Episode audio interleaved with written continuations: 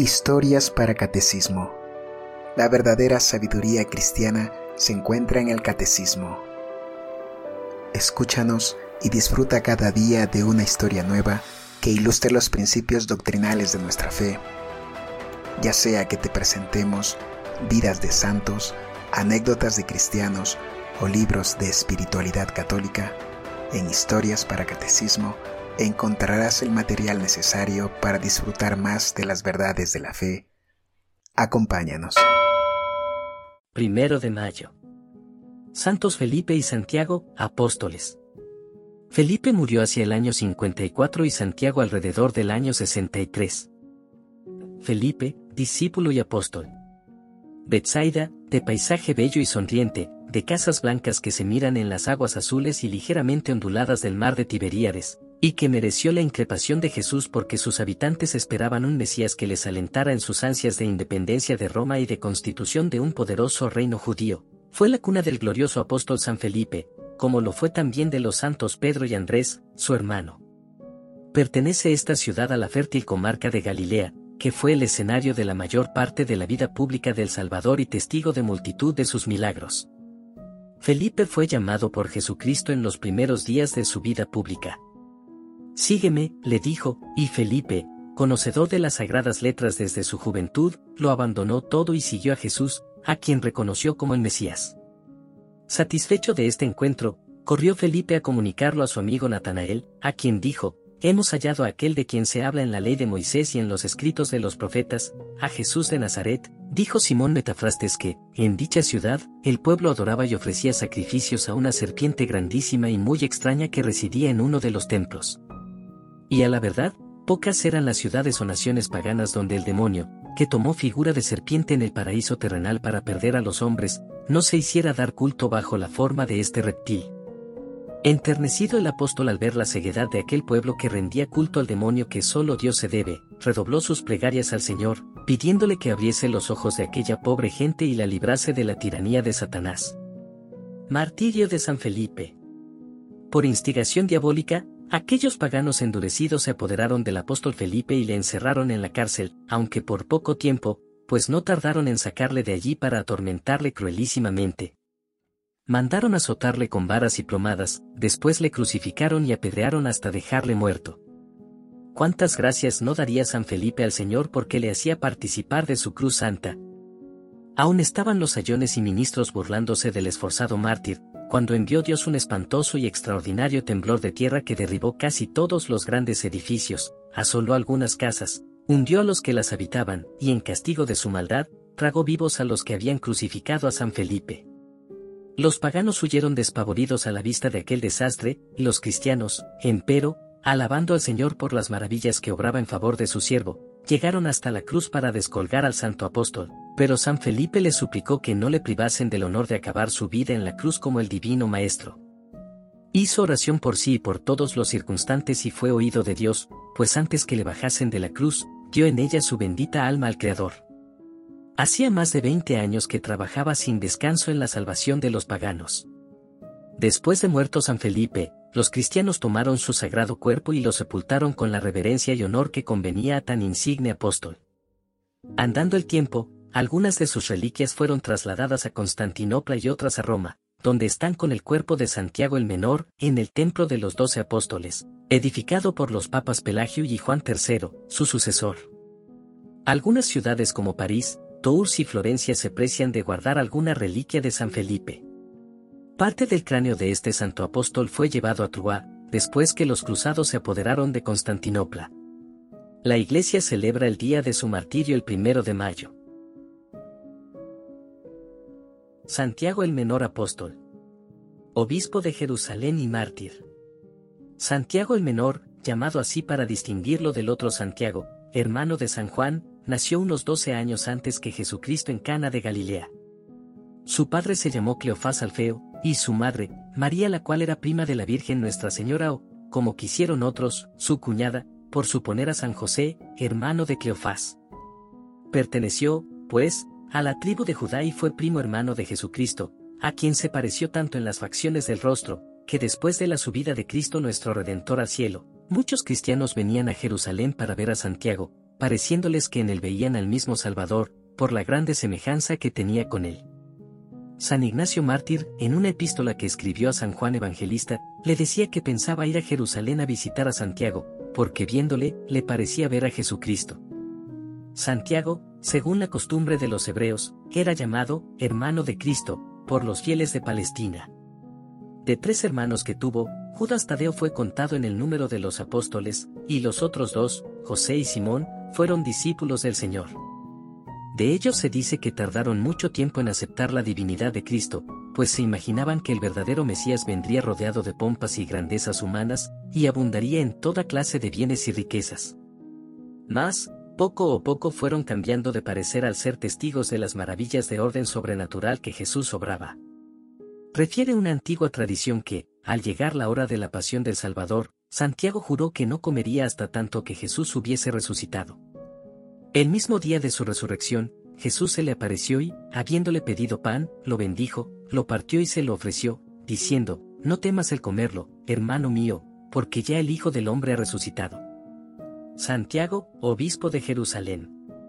Después de Pentecostés, al repartirse los apóstoles el mundo para evangelizarlo, San Pedro designó a Santiago obispo de Jerusalén, por eso le miraban todos como padre de los judíos convertidos. Fue tan grande la autoridad de este apóstol, que cuando San Pedro, por mandato del ángel, salió de la cárcel en que le había puesto Herodes, envió un aviso a Santiago y a los demás hermanos, anunciándoles que ya estaba libre. Se nombra solo a Santiago, como a hermano mayor y el principal de todos ellos. En el primer concilio de Jerusalén, que se celebró para determinar si los gentiles que se convertían a la fe habían de circuncidarse, Santiago, como obispo de aquella ciudad, dijo su parecer tan altamente y con tanta resolución, que todos los demás apóstoles le siguieron, y conforme a su criterio se redactó el decreto que se escribió a los gentiles enseñándoles lo que debían hacer. San Pablo menciona a Santiago al decir que, habiendo venido a Jerusalén para ver a San Pedro, no vio a ningún otro apóstol sino a Santiago, del cual afirma que, con Pedro y Juan, constituían las columnas de la iglesia y que le habían ayudado poderosamente en la tarea de predicar el Evangelio. Santiago ejercía el oficio de apóstol y pastor del rebaño de Cristo, al cual condujo innumerables almas, convertidas a la luz del Evangelio con su predicación y fervorosísimas plegarias. Este apóstol es llamado el justo, por razón de la pureza y santidad de sus costumbres. Según San Epifanio, permaneció virgen toda su vida, y San Jerónimo lo propone como ejemplo y dechado de piedad, inocencia, penitencia y caridad.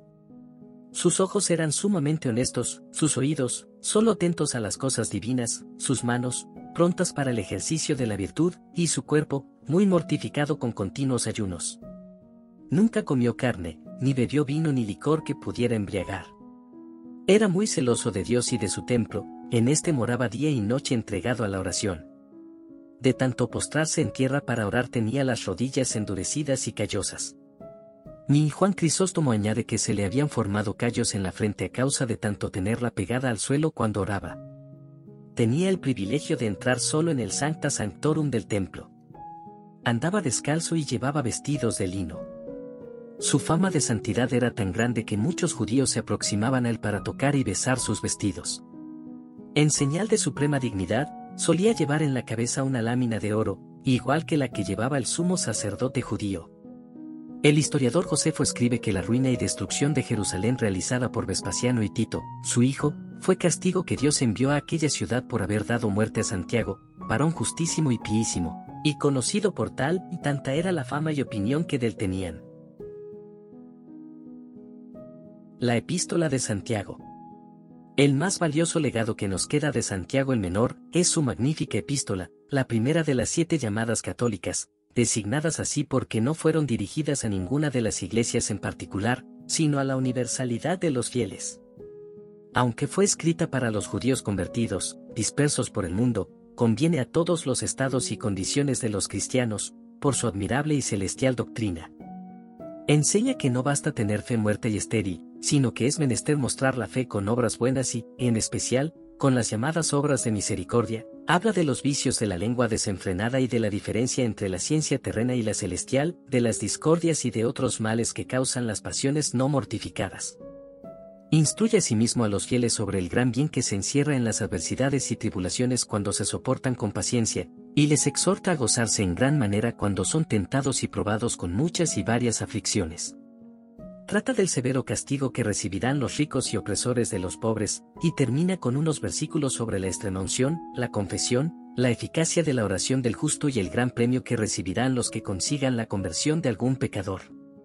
Escribió también de liturgia, acerca de la forma de celebrar la Santa Misa, escrito que se ha tenido siempre en gran veneración, y que San Proclo, patriarca de Constantinopla, alegó contra el hereje Nestorio en el concilio de Efeso. Martirio. Hemos mencionado ya el abundante fruto conseguido con la predicación de Santiago. Dado el prestigio de que este apóstol gozaba ante el pueblo, quisieron algunos judíos atraérselo a su lado y partido para que cesara de hacer prosélitos para Cristo. Anano, sumo sacerdote y hombre fiero y cruel, hijo de Anás, aquel a cuyo tribunal fue presentado Jesús, le hizo comparecer ante el Sanedrín, a fin de rogarle que desengañase al pueblo para que no siguiera a un crucificado, pues el pueblo creería cualquier cosa que él les predicara convinieron en que Santiago hablaría públicamente el día de Pascua, a causa de ser mayor entonces el concurso de gentes, y que les diría lo que él sentía de Cristo y de la ley de Moisés. El santo prometió hacerlo así. Llegó el día señalado y, estando presente un sinnúmero de judíos y gentiles, subieron a Santiago a un lugar alto del templo y, después de haberles declarado los príncipes de los sacerdotes grandes alabanzas del santo para ganarle más la voluntad, le dijeron, oh justo, en ti confiamos, ya ves que están engañando al pueblo en nombre de un impostor crucificado, habla, pues, y dinos la verdad acerca de Jesús. Entonces aquel santo y venerable anciano, mirando compasivo a la inmensa muchedumbre que le rodeaba, exclamó, ¿qué me preguntáis del Hijo del Hombre? Sabed que está sentado a la diestra de Dios Padre, y ha de venir a juzgar a los vivos y a los muertos. Se levantó luego un murmullo entre los fieles al oír estas palabras, y, alabando a Dios por ellas, gritaron, Hosanna al Hijo de David. Entretanto, los sacerdotes, escribas y fariseos, bramando de rabia, tomaron piedras contra él y, dando voces, decían, ¿no veis cómo ha errado el justo? Y, echando mano sobre él, le arrojaron de allí. Quedó muy malherido con la caída, pero, olvidándose de aquella injuria y acordándose de la caridad de su Señor, que en la cruz había rogado al Padre Eterno por sus enemigos, levantó las manos y el corazón a Dios, y, Puesto de rodillas, comenzó a decir, Te suplico, Señor, que les perdones, porque no saben lo que hacen. No se aplacaron aquellos hombres malvados con tan dulces palabras, antes, perseverando en su maldad, gritaron, Apedreemos a Santiago el justo. Empezaban ya a apedrearle, cuando un sacerdote del linaje de los rechavitas se interpuso diciendo, Deteneos, ¿qué hacéis? ¿No estáis oyendo que el justo reza por vosotros? pero mientras eso decía, un batanero dio al santo un garrotazo en la cabeza con una pértiga y lo dejó muerto. Su martirio fue el primer día de mayo del año 63, y en este día celebra la iglesia su fiesta. Con este martirio entregó su alma a Dios este santo apóstol, que, según San Jerónimo, había gobernado durante 30 años la iglesia de Jerusalén. Su cuerpo fue enterrado en el mismo lugar de su martirio, cerca del templo, en un sepulcro abierto en la peña viva. Sucesor suyo en el episcopado fue San Simón o Simeón. Anano, sobre quien cayó la ira del Señor, murió estrangulado por una facción de sus compatriotas.